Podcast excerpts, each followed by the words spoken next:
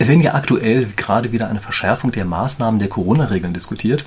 Und ich denke, das ist eine gute Gelegenheit, dass wir uns mal ansehen, was haben eigentlich die Regierungsmaßnahmen im Laufe dieses Jahres so Schönes bewirkt. Und ich habe Ihnen, damit wir der Sache mal ein bisschen auf den Grund gehen, einfach mal drei verschiedene Studien mitgebracht, die alle auf eine bestimmte Art und Weise arbeiten, nämlich die einen sogenannten phänomenologischen Ansatz verfolgen. Also das heißt, die gucken sich an, was ist eigentlich auf der reinen Phänomenebene passiert und gucken sich dann an, wenn wir die Regierungsmaßnahmen vergleichen mit dem, was anschließend beim Infektionsgeschehen eigentlich so los war, welche Zusammenhänge können, können wir zwischen den beiden Sachen eigentlich feststellen. Ja, also das sind die Studien, von denen wir hier oder von denen ich Ihnen heute berichte die sind äh, von ihrem Ansatz her nicht erklärend, die sind eher beschreibend. Ja, normalerweise ist es auf meinem Kanal ja hier so, dass wir uns sehr stark mit Erklärungen beschäftigen. Also wir gucken uns die Mikrostruktur an, gucken uns dann an, welche Auswirkungen hat das eigentlich auf das Ganze. Das machen wir hier nicht, sondern wir gucken uns hier jetzt einfach tatsächlich auf der reinen Phänomenebene an, eben phänomenologische Studien, was passiert ist und nicht so sehr, was in der inneren Mechanik passiert ist. Ja, also dass wir überhaupt erstmal wissen, wovon wir eigentlich überhaupt sprechen. So, und die erste Studie, von der ich gerne sprechen möchte heute, ist von Thomas Wieland. Ähm, die ist eingereicht worden im Juli 2020. Ich habe ihn übrigens wie bei den ganzen anderen Studien auch mit den Link hier in die Beschreibung mit reingesetzt. Also wenn Sie die im Original nachlesen können, können Sie das gerne tun. Link ist jeweils da. Und was macht diese Studie? Die bringt das Infektionsgeschehen, klar, in Verbindung mit Maßnahmen, die zu bestimmten Zeitpunkten erfolgt sind. Und äh, das ist insofern relativ clever gemacht hier, als man die Zeitreihe des Infektionsgeschehens so ein bisschen verschieben muss, dass man tatsächlich sehen kann, wegen der Zeitverzögerungen, die da auftauchen, was ist jetzt eigentlich tatsächlich danach und was ist davor erfolgt. Und das ist für meine Begriffe in dieser Studie sehr gut gemacht. Ähm, besser als in vielen anderen Studien, die ich auch so gesehen habe, äh, wo teilweise ich das, den Eindruck habe, dass diese Verschiebung nicht so richtig gut gelungen ist. Also wie gesagt, das ist eine, wo ich denke, die Verschiebung ist relativ gut gelungen. Und was kommt denn dann eigentlich raus? Es kommen vom Prinzip hier zum Beispiel Bildchen raus, wie die, die ich Ihnen jetzt gerade einblende. Und was Sie hier drin sehen können, ist einmal in diesen Kurven, das ist dieses typische Infektionsgeschehen. Und zwar ist das so, dass das am Anfang erstmal natürlich ansteigt, annähernd exponentiell, dann erreicht das irgendwann mal ein Maximum und geht wieder entsprechend runter. Und was jetzt Wieland gemacht hat, ist, er hat sich einfach angesehen, ähm, an welchen Stellen äh, haben Maßnahmen stattgefunden und kann man jetzt eigentlich einen Strukturbruch zeigen an den Stellen, an denen diese Maßnahmen äh, passiert sind. Und was man jetzt überhaupt erstmal beobachtet, ist das Abnehmen der Fälle hat eingesetzt, bevor die, die wirklich strengen Maßnahmen erfolgt sind. Ja, also bevor der richtige Lockdown kam, etwa eine Woche vorher, äh, begann ist bereits, dass die Zahl, die Fallzahlen äh, wieder abgenommen haben. Das ist der R-Wert, muss man eigentlich sagen, ja, dass der R-Wert deutlich runtergegangen ist. Ähm, und das heißt also, das ist erstmal eine Sache, wo man sagen muss, also eigentlich ist das ja von der zeitlichen Reihenfolge her falsch. Ja, woran kann denn das liegen, dass das so passiert ist? Und da gibt es natürlich eine naheliegende Erklärung dazu, nämlich die Erklärung, dass die Leute sich natürlich darauf eingestellt haben, dass da gerade irgendein Virus unterwegs ist. Ja, es ist ja so, wir sind Menschen, das heißt, wir sind ja nicht völlig blöd, ähm, sondern wir stellen uns ganz einfach entsprechend darauf ein und wir äh, verändern unser Verhalten entsprechend. Das heißt also, äh, ganz offenbar haben sich die Leute bereits vorher weniger bewegt als sie es sonst tun würden, ja, sind weniger in Kontakt miteinander getreten. Und das hat dafür gesorgt, dass in der Woche vorher bereits die, ähm, sozusagen entsprechend äh, zu einer Abnahme geführt hat. Das ist eine Behauptung, äh, von der man lange Zeit das Gefühl hatte, oder ich zumindest das Gefühl hatte, die kann man vielleicht durch nichts belegen. Ja, das muss man einfach so annehmen, dass das so ist und entspricht vielleicht auch der täglichen Beobachtung. Tatsächlich ist es aber so, dass Google Bewegungsdaten veröffentlicht hat und das heißt, die haben gezeigt, was in dieser Woche passiert ist. Und ähm, das ist leider nicht mehr bei Google direkt zu finden, aber die Frankfurter Rundschau äh, hat es kopiert gehabt und hat es auch noch auf ihrer Seite. Das heißt also, wir können uns jetzt hier einfach mal ansehen, was ist denn in der Woche vorher passiert. Und siehe da, es ist tatsächlich so, dass in der Woche vorher die Bewegungen der Leute drastisch zurückgegangen sind. Also zum Beispiel bei sowas wie Einkaufen und ähm, normale sozusagen Freizeitaktivitäten da haben die Aktivitäten um sagen und schreibe 74 Prozent abgenommen. Ja, das ist das, was Sie in diesen Grafiken hier sehen. Die waagerechte Linie oben ist sozusagen immer die Nulllinie, der Normalfall.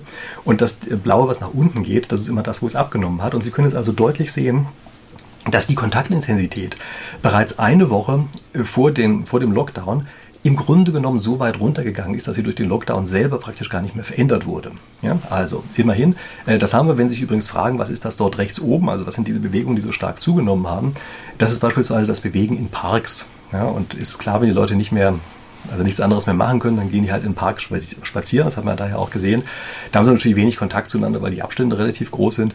Äh, also mit anderen Worten, diese Google-Daten scheinen hier schon relativ gut wiederzugeben, was tatsächlich passiert ist. Ähm, das ist allerdings keine komplette Entwarnung, dass das sozusagen alles falsch war, was in dieser Studie drin steht, sondern Im Gegenteil, wenn man sich mal die verschiedenen anderen Maßnahmen ansieht, dann stellt man fest, es gab da ja eine ganze Reihe von Maßnahmen. Es gab nämlich erstmal, dass Massenveranstaltungen verboten wurden, dass Schulschließungen stattgefunden haben, dann gab es diesen Lockdown. Und man stellt fest, das hat zumindest nicht, so dass man es in den Daten erkennt, einen Einfluss. Danach wurden die ganzen Maßnahmen oder teilweise zumindest wieder aufgehoben, wurde stark gelockert. Wir sehen wiederum keinen Einfluss in den Daten. Also mit anderen Worten, äh, mit diesen Google-Bewegungsdaten können wir vielleicht die erste Woche vor dem, vor dem Lockdown ganz gut erklären. Danach wird es eigentlich schon wirklich schwierig und wir müssen sagen, da brauchen wir eigentlich andere Erklärungsmuster, was dahinter steht. Ja, aber zumindest erstmal, wie gesagt, auf dieser phänomenologischen Ebene können wir feststellen, die Strukturbrüche in der Zeitreihe stimmen nicht überein mit den Zeitpunkten, zu denen ähm, Regierungsmaßnahmen ergriffen worden sind. Es gibt noch eine andere relativ interessante Grafik, äh, die von Stefan Homburg erstellt worden ist. Äh, der hat die meines Wissens nur auf Twitter einmal hochgeladen. Ich habe Ihnen den Link hier auch angegeben. Und zwar macht er folgendes, der äh, nimmt er einfach die Stringenz der Corona-Maßnahmen in den verschiedenen Ländern. Da gibt es so eine englische Universität, die das so als einen Index entsprechend rausgegeben hat und vergleicht das mit den Todesfällen, also den Corona-Toten pro einer Million Einwohner. Das ist das, was Sie auf der senkrechten Achse haben.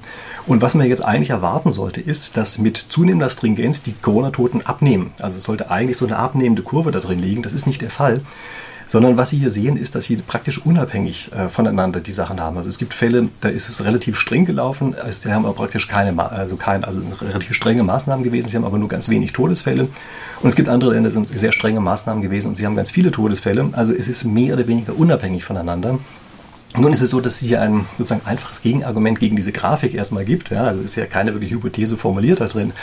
Aber äh, es gibt eine Sache, die man sich klar machen muss, nämlich was ist eigentlich die Kausalrichtung? Also wir wissen natürlich nicht, ob die ähm, ver verstärkten Maßnahmen äh, zu mehr Corona-Fällen geführt haben oder ob die stärkeren Corona-Fälle zu mehr, zu strengeren Maßnahmen geführt haben. Natürlich wird das zweite der Fall gewesen sein. Ja.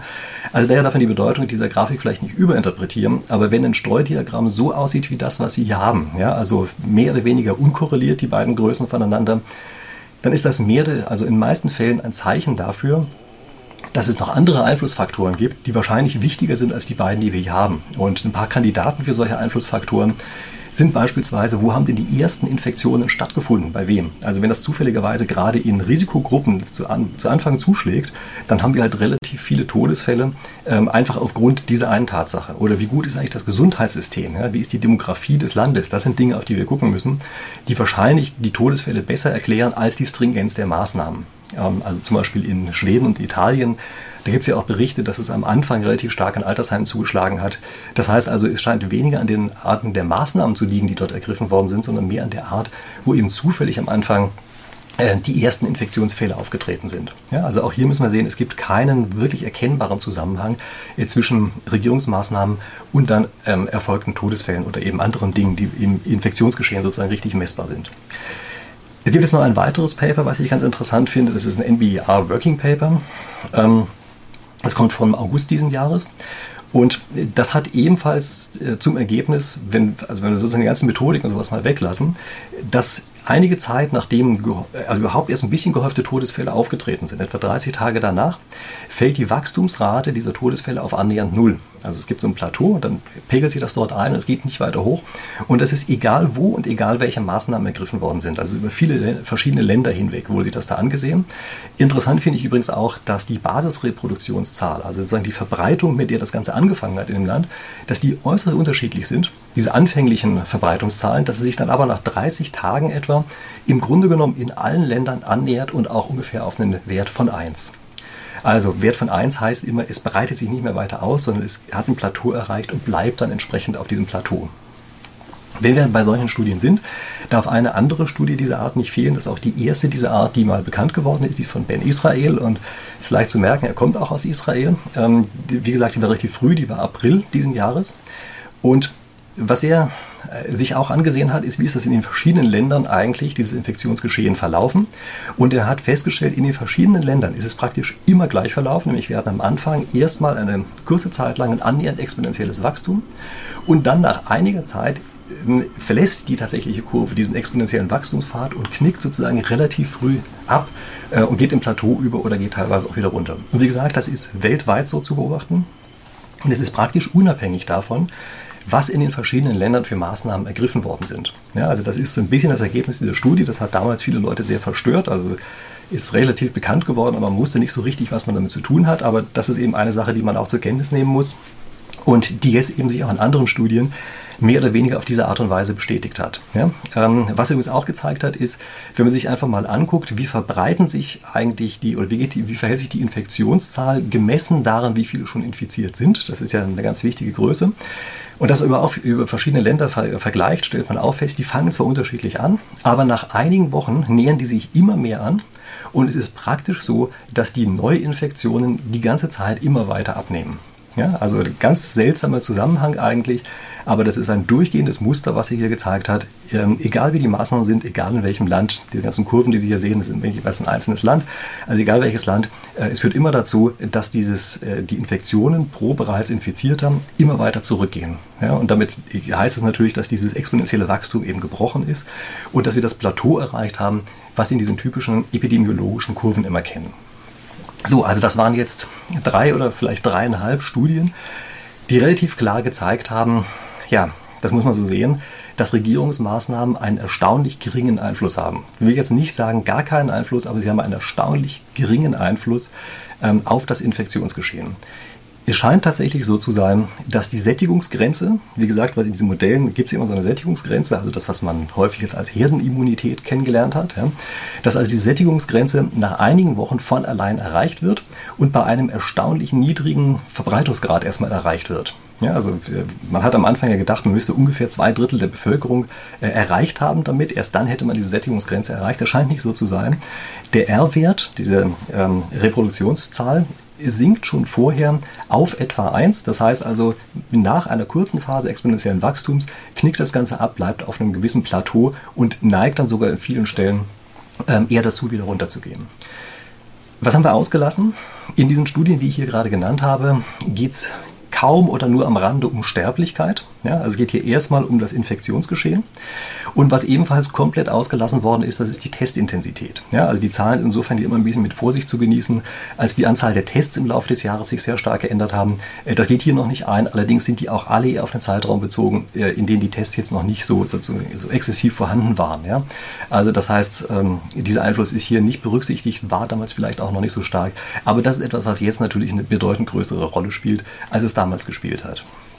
Eine Gemeinsamkeit haben diese Studien und das ähm, muss bei selber sozusagen ein bisschen die Warnlampen angehen lassen, nämlich sie waren alle in dem Zeitraum von einer kalten zu warmen Jahreszeit. Und nun wissen wir ja, äh, dass immer wenn eine warme Jahreszeit ist, wir halt mehr draußen sind und auf die Art und Weise größeren Abstand zueinander haben, besser belüftete Räume haben, weniger überhaupt in schlecht belüfteten Räumen uns aufhalten ähm, und so weiter. Das bedeutet also, das ist ganz natürlich, dass im Sommer immer die Verbreitung von solchen äh, Viruserkrankungen erstmal etwas zurückgeht. Und das heißt, wir müssen jetzt ganz, äh, ganz klar damit rechnen, dass zum Herbst, wenn es wieder kälter wird, auf jeden Fall die Werte ansteigen werden. Also darauf kann man sich, glaube ich, schon mal gefasst machen. Ich bin sicher, es wird dann weitere Studien geben, die sich auch damit beschäftigen, die das einfach nochmal genauer untersuchen. Aber ähm, wir müssen eben uns wirklich klar im Gedächtnis halten, dieser sozusagen sehr ideale Verlauf, den wir dort haben, dass es immer abnimmt und auch ganz niedrig wird, äh, das kann sein, dass das jetzt zumindest mal für einige Monate durchbrochen wird, so wie wir das von der Grippe ja auch kennen, sodass also diese, der R-Wert etwas über 1 geht und sich auf die Art und Weise das Virus eben doch plötzlich eine gewisse Zeit wieder weiter verbreitet. Aber wir müssen auch sehen, das Plateau dieses typischen SIR-Modells, ja, des epidemiologischen äh, Verbreitungsmodells, das ist früher erreicht, als man bisher gedacht hat. Und das wird auch sicherlich jetzt in, äh, im nächsten Halbjahr, Winterhalbjahr, wird das wahrscheinlich ebenfalls wieder so sein, ähm, dass sozusagen die, das naive Modell, was wir ganz am Anfang mal aufgestellt haben, wahrscheinlich ähm, ist ganz drastisch überschätzt hat, was dort passiert, oder anders ausgedrückt, dass es ähm, schwächer verläuft, als wir eben noch Anfang des Jahres vielleicht äh, für die gleiche Situation hier angenommen haben. Und äh, das bringt mich dazu, dass wir jetzt einfach mal eine andere Frage stellen müssen. Wir müssen nämlich die Frage stellen, ja, was war denn eigentlich an unseren Modellrechnungen, die wir ganz am Anfang des Jahres gemacht haben, was war denn da wahrscheinlich falsch? Und das ist natürlich wieder eine etwas längere Geschichte. Die werde ich jetzt nicht hier in dieses Video auch noch mit reinpacken, sondern das ist das, was ich mir für nächste Woche vorgenommen habe. Und damit habe ich natürlich jetzt auch gleich einen guten Cliffhanger. Nämlich ich habe Sie damit hoffentlich gleich überzeugt, dass Sie spätestens jetzt meinen Kanal noch abonnieren, äh, damit Sie dann nächste Woche tatsächlich auch auf diese Modelle stoßen und ich dann nochmal ein bisschen näher darauf eingehen kann, was ist denn inhaltlich eigentlich dahinter, was erklären kann, dass der Verlauf anders war, als unsere ersten Modellrechnungen am Anfang des Jahres vorhergesagt haben. Okay, in diesem Sinne.